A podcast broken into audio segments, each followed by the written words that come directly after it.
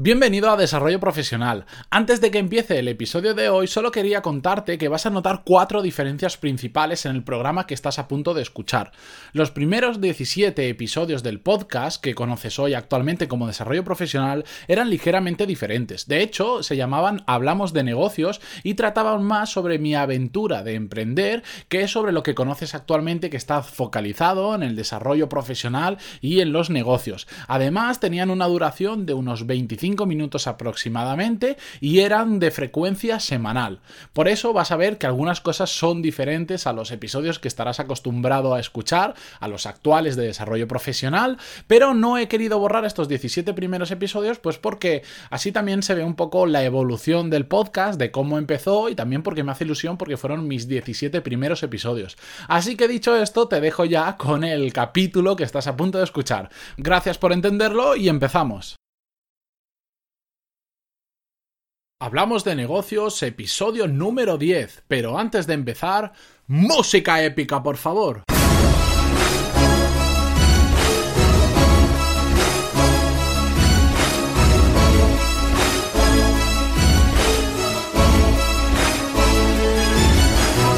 Buenos días a todos y bienvenidos a Hablamos de negocios. Soy Matías Pantaloni y a través de este podcast comparto todo lo que aprendo en el camino hacia mi meta, vivir muy bien de mi propia empresa. Antes de comenzar con el episodio de hoy, el episodio ya número 10, dejadme que os recuerde que semanalmente comparto más cosas de las que aprendo vía email y además os aviso cuando subo un podcast nuevo.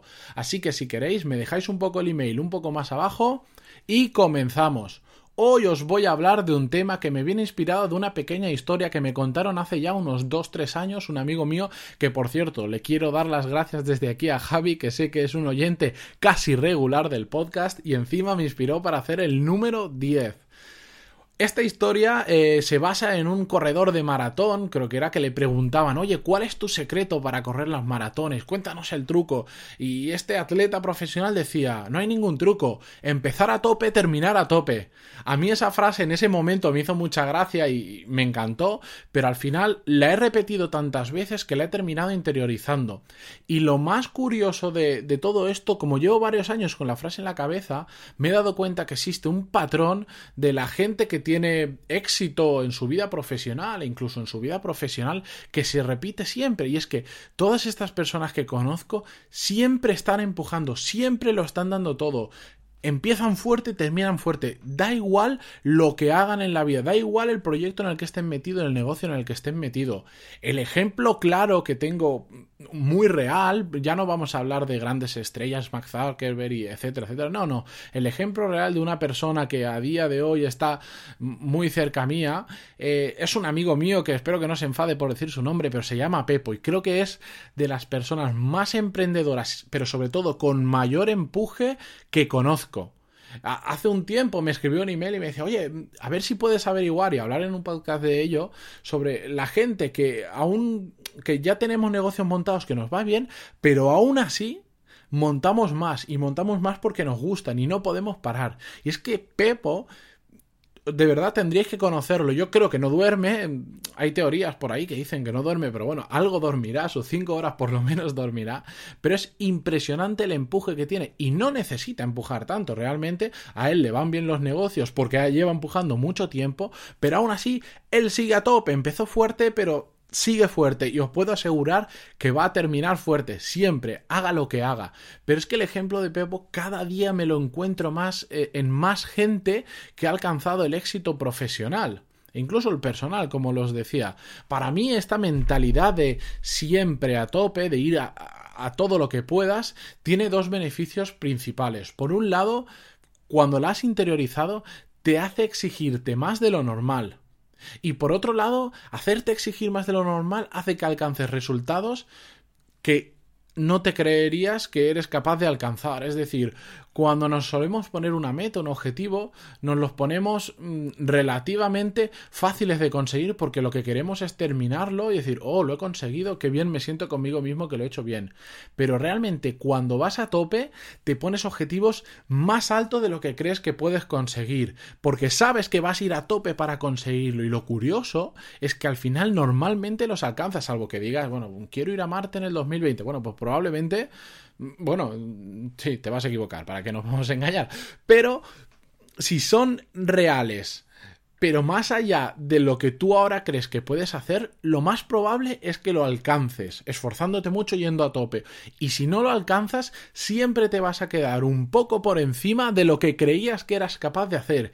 Y en esto, cualquier persona que haga deporte, eh, tiene el ejemplo sale a correr y tú dices, no, yo corro como máximo 5 kilómetros porque no estoy, eh, no tengo entrenamiento, no tengo la forma física, etcétera, etcétera. Pues no, sale y di, voy a correr 7 kilómetros y hasta que no corra 7 kilómetros es que no paro, no paro, me da igual lo que me duelen los músculos, me da igual lo que me digan en la cabeza, voy a correr 7 kilómetros, hacedlo, coger las zapatillas ahora, iros y ya veréis como tranquilamente corréis más de 5 kilómetros. Igual algunos no alcanzan los 7 kilómetros y se quedarán en 6, pero ya han corrido un kilómetro más de lo que creían que era imposible alcanzar.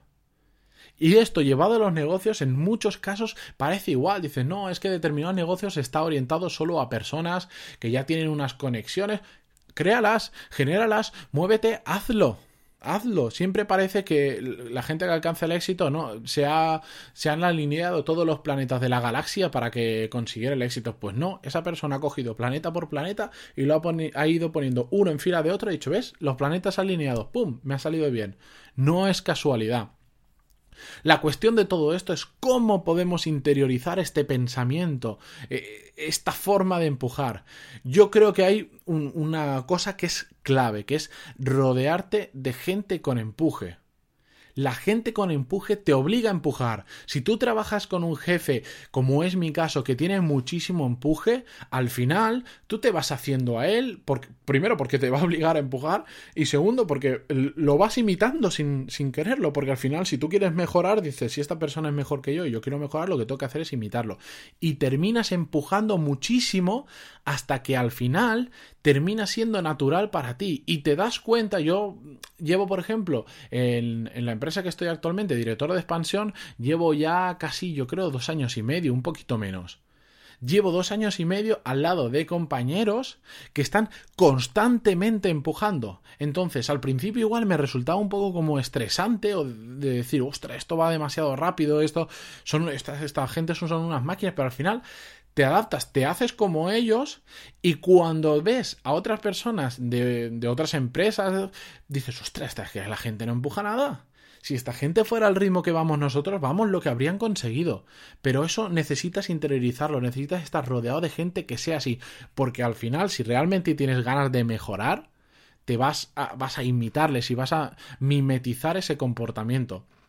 Otra forma de conseguir ir a tope, y muy importante, es hacer cosas que realmente te motiven. Te lo explico al revés es que empujar por algo que no te gusta, que odias y que te da asco hacerlo es cavarte tu propia fosa. Entonces, cuando encuentres una cosa que te motiva realmente mucho, ahí vas a empujar como una bestia y si encima lo tienes en la cabeza vas a empujar muchísimo más. A todos nos habrá pasado, siempre ha habido algo, una cosa en concreto, un evento al que queremos ir que parece complicado, que resulta que no quieres ir solo y quieres ir con amigos y nadie quiere ir, al final te apañas para conseguir quien te acompañe y vas. Cuando decías, no, aquí nadie quiere ir, no voy a poder ir, está muy lejos, me cuesta mucho el viaje. Si realmente te gusta dónde vas, lo conseguirás. Además, es muy importante llevar un control de lo que alcanzas para ver cómo progresas. Es decir, simplemente por empujar, bueno, ya está bien, pero no solo es empujar y empujar y empujar y ya está. Es como cuando, siguiendo el ejemplo de antes.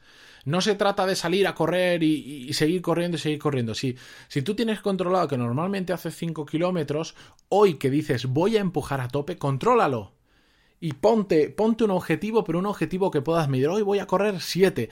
Por mis santos... Mm, pip. ¿Me entendéis? Pero llevado un progreso, porque si llevas un progreso y tú vas siendo consciente de que cada vez alcanzas un poquito más, te motivas para continuar ese ritmo. Si no, es muy fácil desmotivarte porque no ves un progreso aparente en muchas cosas que haces en el día a día. Empujar muy fuerte tiene una parte a corto plazo que puedes ver enseguida en determinados proyectos, pero hay otros proyectos que por más que empujes muy fuerte hasta dentro de unos años realmente no vas a ver el resultado de haber empujado tan fuerte. Entonces sí que es adecuado marcarte objetivos que puedas medir. Por supuesto, no todo, no todo iba a ser tan bonito, no podía ser tan bonito. Y tiene que tener un lado malo, lamentablemente. Y este es el lado malo que yo lo encuentro y posiblemente tendrá otros lados malos. El lado oscuro del, empuje, el lado oscuro de la fuerza, dirían en Star Wars, ¿no? Que soy bastante fan. El lado oscuro de, de estar empujando siempre a tope que es una cosa que a mí me ha pasado, es que inicialmente sufres un desgaste psicológico y físico, también depende de lo que hagas exactamente, pero bastante grande. A mí, por ejemplo, el desgaste psicológico eh, me ha afectado bastante y lo he notado muchísimo más que el físico, más que nada porque mi trabajo es muy poco físico.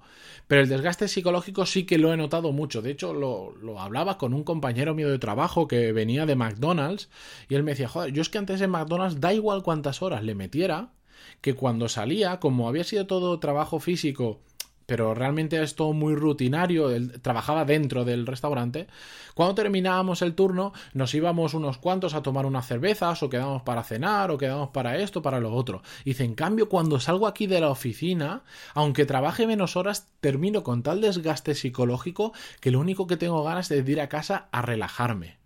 Y eso a mí me pasa. Las semanas que empujo mucho, mucho, mucho. De hecho, en, mi Instagram tengo la, mala costumbre de subir fotos del calendario que tengo cada semana, que de vez en cuando lo hago. Las em, semanas que empujo muchísimo y que lo podéis ver, tengo un desgaste psicológico que llega el fin de semana y digo, madre mía, madre mía, se me va a apagar el cerebro. Pero no, la realidad es que después de estar empujando mucho y de pasar esa fase mm, eh, complicada o de desgaste psicológico, alcanzas un nuevo equilibrio en el que estás ya acostumbrado a ese nivel, entonces el desgaste desaparece. Mm, por seguir un poco con el ejemplo de correr, que os prometo, os prometo que en el próximo episodio no voy a hacer más comparativas con correr, pero siguiéndolo ahora el, el ejemplo, cuando tú estás acostumbrado a correr 5 kilómetros, tiras a correr 10 y por supuesto que te va a costar una barbaridad. Al día siguiente vas a tener agujetas y te, te va a doler, realmente te va a doler. Pero una vez estás corriendo recurrentemente 10 kilómetros, sales a correr y hace 10 kilómetros como si fuera a ir de aquí a, la esquina de la manzana, ¿verdad? no te cuesta tanto porque has alcanzado un nuevo equilibrio muscular que te permite correr esos 10 kilómetros. Pues eh, la mente pasa un poquito igual para, para poneros un ejemplo, y espero que no se me ofenda a nadie, eh, este ejemplo a mí me pasó muy claro de una compañera mía que estudiaba arquitectura, que ella, tuvimos varias discusiones por ello, pero ella no era capaz de comprender, porque se enfadaba muchísimo, porque tenía una compañera de piso que estudiaba magisterio. Y ella me decía, es que llego de estar 10 horas en clase, de presentar proyectos, de empujar un montón, bueno, no, le llamaba empujar en su momento, le decía de, esforzarme un montón y me llego, llego al piso y me encuentro a mi compañera que está estresada porque tiene que hacer un trabajo que es hacer un muñeco con plastilina. ¿Cómo se puede estresar por eso si eso es una chorrada? Y las discusiones que yo tenía es que le intentaba hacer entender que cada uno estamos en un en un equilibrio de, estrés psicológico, de presión, en el que mm, tú, para sentirte estresado, igual de, si de normal trabajas 10 horas, necesitas 13 o 15 para sentirse estresado. Pero si una persona de normal por bendita suerte que tiene, solo tiene que trabajar 5 horas, el día que necesite trabajar 7 u 8, se va a sentir estresada, va a tener ese desgaste psicológico, porque está acostumbrado, está en un punto de equilibrio diferente al tuyo, que uno no es mejor que el otro. Trabajar más no es mejor que trabajar menos. De hecho, yo prefiero trabajar menos y ganar lo mismo, incluso ganar más, porque ¿para qué nos vamos a engañar? Pero estamos en diferentes equilibrios. Si fuera al revés, sería lo mismo. Si tú ahora te tiras un año sin trabajar, sin hacer absolutamente nada, el día que tengas que volver, probablemente sea el, hecatombe, el, final del mundo, se, nubla todo el cielo y aparece el demonio. ¿Por qué? Porque llevas un año sin trabajar. Entonces el día que tienes que volver te va a costar muchísimo. En cambio, si estás todo todo el año trabajando, otro día más no te supone ningún esfuerzo extra. ¿Me entendéis? Para terminar un poco con el episodio de hoy y no daros más la chapa con este tema, eh, os voy a poner un ejemplo. Para mí, si, si hablamos de empujar, tengo que decirlo en inglés, que le llaman algo así como hustle. Disculpad la pronunciación, que yo de pronunciación no voy tan bien. Pero el ejemplo de empuje por, por, antonomasia es un personaje que se llama, bueno, una persona que se llama Gary Vaynerchuk, el cual recomiendo encarecidamente y os voy a poner unos cuantos enlaces en las notas de este programa sobre su, su, su Twitter, su, su Facebook, su YouTube, donde sube un montón de contenido, porque este es el tío. Que, que, yo conozco, eh, eh, la, la, figura pública que yo conozco que más empuja. Es, es, impresionante. El tío este no para, no para. Haga lo que haga. Y eso que no necesita trabajar, él ya tiene su vida solucionada. Montó una empresa, la llevó de cero a facturar eh, trillones de, dólares con trillones de beneficios y ahora se está montando otra en la que ha triplicado esos trillones.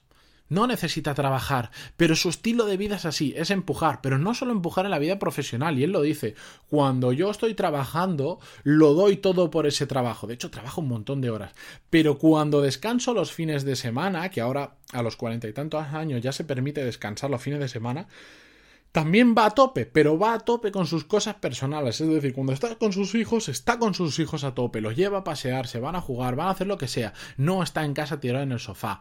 Va a tope, pero en su vida personal, disfrutando de su familia. Os recomiendo muchísimo que sigáis a Gary Vaynerchuk.